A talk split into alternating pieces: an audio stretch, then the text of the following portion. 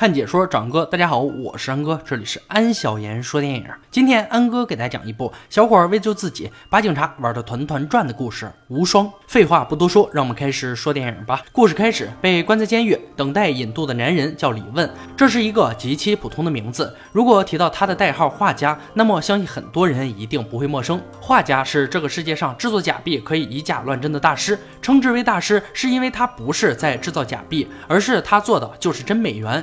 他制作的假钞，美联储根本无法分辨。在押运的汽车上，李问一直看着前面，这种冷漠自信的眼神让何督察非常不舒服。然而，正是这个眼神开启了李问惊天的谎言。面对询问，李问表现得非常恐惧。画家的身份他不敢说，因为这样会死很多人的。警察接连提审结果都是一样，李问一言不发。然而这个时候，却有人来保释李问。知名画家阮文在大众的陪同下前来。何局长当然不会放人，追查画家那么久，这个人就跟幽灵一样。现在好不容易抓到他一个手下，他一定要拿到一些有价值线索。如果想要保释李问，就让他把知道的关于画家的事情全部说出来。不知道阮文跟李问说了什么，一直害怕不配合的李问开始讲他认识画家的过程。一九八五年，李问和当时的阮文在温哥华认识，那时候他们刚刚出道，作为画家没有名气，连基本的生活都无法保障。一天，李问从外面回来，听到屋子里传出来声音，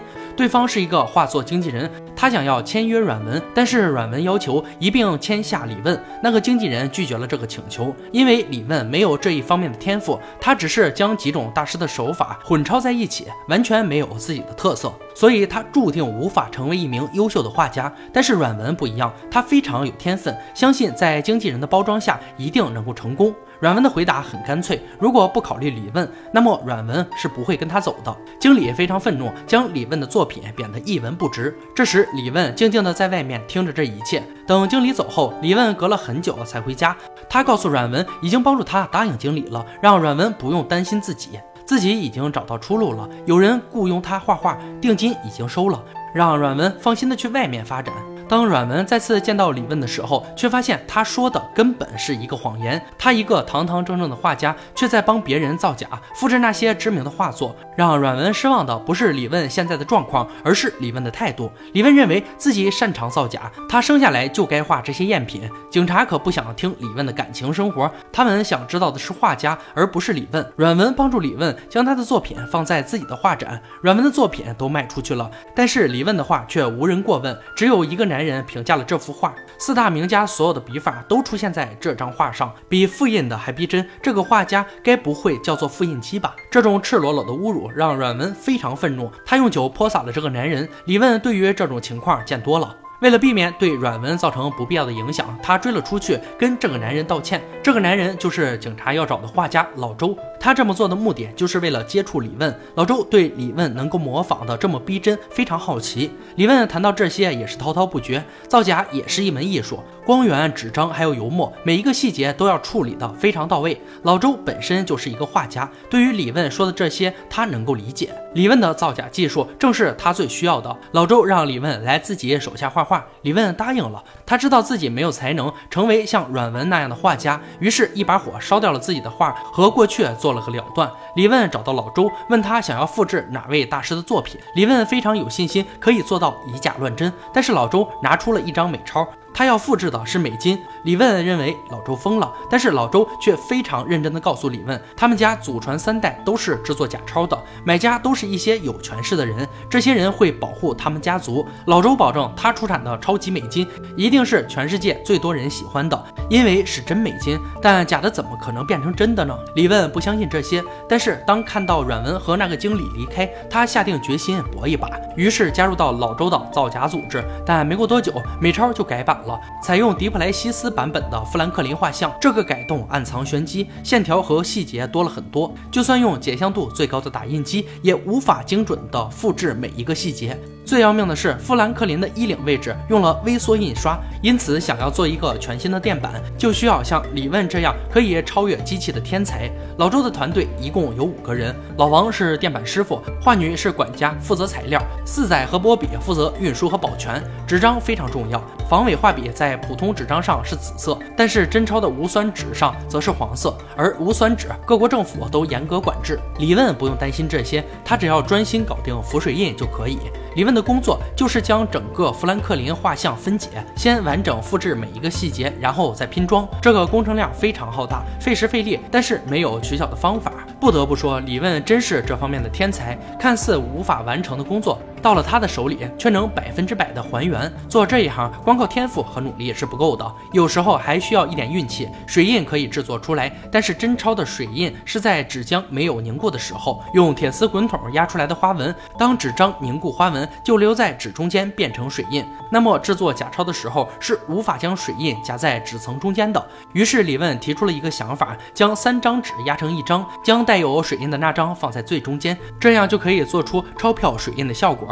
老王听完后叫好，简直就是个天才的想法。这样同时还可以解决防伪线的问题，印刷机的问题可以从欧洲一些小国家买淘汰的设备。现在就差无酸纸和变色油墨。在测试了全世界数万计的纸张后，终于找到无酸纸。然而最后一项变色油墨的获取却没有那么太平。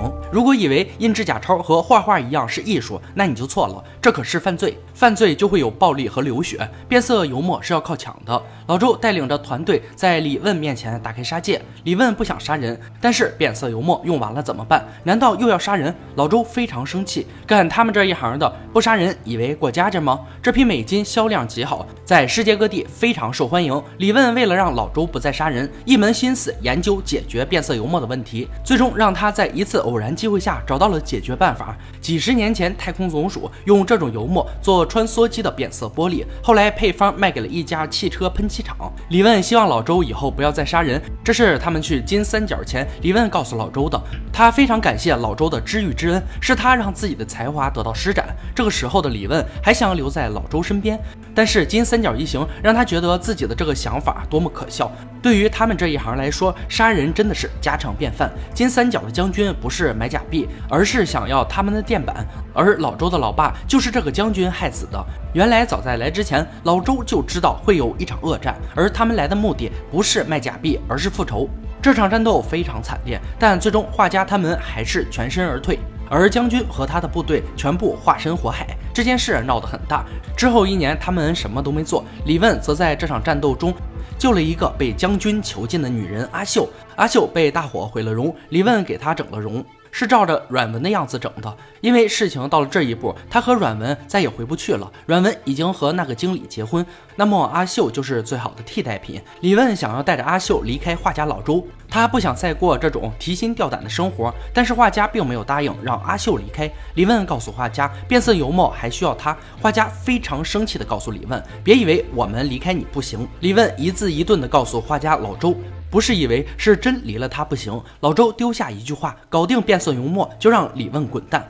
做他们这一行的有一条必须遵守的规定，就是不能用他们自己造的假钱，因为那样会导致国际刑警发现的。可是老王用了，结果就是被画家直接打死。李问亲眼目睹了这一切，他无法接受。画家告诉他，规矩就是规矩。李问再次醒来，是在一家房间里，对面坐着前来交易的买家。老周非常奇怪，竟然要将垫板直接卖给对方。老周让李问打开手提箱，将垫板给这个买家。李问打开箱子，里面竟是一把手枪。原来这个买家是卧底，画家从来就没有打算让李问离开，他要拖李问下水。李问没有开枪，但是老周开枪了，这个人就死在了李问的怀里。面对李问的胆怯。老周非常生气，但他还是给了李问一次机会。阮文和那个经理被抓了起来。画家告诉李问，杀了那个男人，阮文就是你的了。他夺过枪，对准了老周。老周一点都不慌张，他知道李问不敢开枪。既然李问做不了决定，他就帮李问完成。于是，一枪打死了那个经理。混战就此展开。阿秀帮助李问击毙了老周的手下，而李问也在被逼无奈下，对着老周扣动了扳机。阿秀带着惊慌失措的李问离开，两人去了泰国藏了起来。但是李问看了新闻，老王一家五口被杀了，这一定是画家下的手，他并没有死。没过多久，李问就在泰国被警方抓捕。就在他被带走的时候，李问看到了老周站在对面，他手里拿着印有软文封面的杂志。李问帮助警方画出了画家的肖像，被软文成功保释。何督察抽烟放松。这让他想起了之前的事情，在那个交易中被画家老周杀死的买家就是她的男朋友。就在她走神的时候，忽然一个非常熟悉的面孔一闪而过，这不就是李问刚刚画出来的画家吗？难道这个疯子要到警察局来杀李问？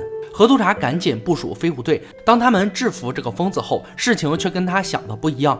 眼前这个人有警队编号，真名叫吴志辉，是警队的司机。之前还跟何督察一起羁押过李问。这时候，何督察突然想到，当时在汽车上，李问一直盯着前边看，那个奇怪的眼神，原来是在看吴志辉。早在那个时候，他就想好了整个故事，用吴志辉来虚构出一个画家，而来保释他的那个女人也不是阮文，真正的阮文此时正在一个僻静的地方静养。这个女人就是李问从金三角救出的阿秀，李问将阿秀整容成阮文的模样，李问就是画家，画家就是李问，这才是真相。李问讲了这么多关于画家的事情。那些犯罪的过程都是真的，唯独那些和阮文的关系却是假的，因为真正的阮文根本不认识他。而那天将阮文和他未婚妻绑架来的人，也并不是画家，而是阿秀。他告诉李问，想要自己成为阮文，那么李问就要杀死真正的阮文，这才导致了那次内讧。当警察找到阮文的时候，此时的李问和阿秀已经驾驶游艇逃走了。阿秀是真的喜欢李问，他想知道刚刚李问抱着他的时候，想的是阮文还是阿秀。李问告诉阿秀，刚刚抱的是你。其实像他们这种人，怎么可能得到最好？有时候只能找个替代的。上天已经对他们不错了。有时候假的会比真的好。只要我们尽量爱的真一点，那不就好了吗？这不就是阿秀想要的？听完这些，阿秀说她真的累了，不想再做软文，她只想和李问在一起。原来在逃亡之前，他故意将他们乘坐的那艘小船号码藏在了打火机里。何督察凭借打火机里的线索，带着警察追到了李问和阿秀。阿秀在海上引爆了炸弹。他终于和李问永远在一起了。电影到这里就结束了。《无双》这部电影是庄文强执导，于二零一八年九月三十日在中国上映。电影中到底谁才是真正的画家呢？如果按照电影中李问的逻辑，发哥扮演的画家是李问虚构的形象，而真正的画家是李问。但是为什么酒店内讧时，波比和四仔背叛李问，选择站队阿秀呢？而且在真实的闪回中，李问被老王嘲笑。他似乎是一个穷困潦倒、毫无背景的小人物，不像是什么假钞世家。如果李问是画家，他知道将军是杀父仇人后，完全可以在远方用火箭弹干死将军，为啥还要冒死潜入虎穴呢？另外，既然阿秀最后已经准备好引爆游艇，那为什么还要多此一举把警察引过来呢？只是为了向李问报复吗？还是说阿秀甚至包括李问都是故意假死，做戏给赶来的警察看的？当然，无双可以说是近几年来难得一见的优秀港片，这是二零一八年最好的一部院线大片，国庆档的黑马，也是近几年来唯一一部可以比肩港式老片的佳作。片中还有很多细节值得思考和回味。导演庄文强的匠心独运，以及发哥和郭富城的出色演技，加上扎实的剧本、燃爆的场面，让这部电影成为经典。其中蕴含的哲学寓意，假的和真的到底哪个更好，也是引人们深思。现实非常残酷，我们穷。穷极一生追求的很多东西，其实都是不可能实现的泡影，最后得到的只是一个将就。那么眼下拥有的和想象中那个不可高攀的，哪个更好呢？相信很多人会选择假的，因为这些才是我们真正拥有的，这就是生活。好了，今天解说就到这里吧。喜欢恩哥解说，别忘了关注我哦。看解说找恩哥，我是恩哥，欢迎大家订阅我的频道，每天都有精彩视频解说更新。我们下期再见。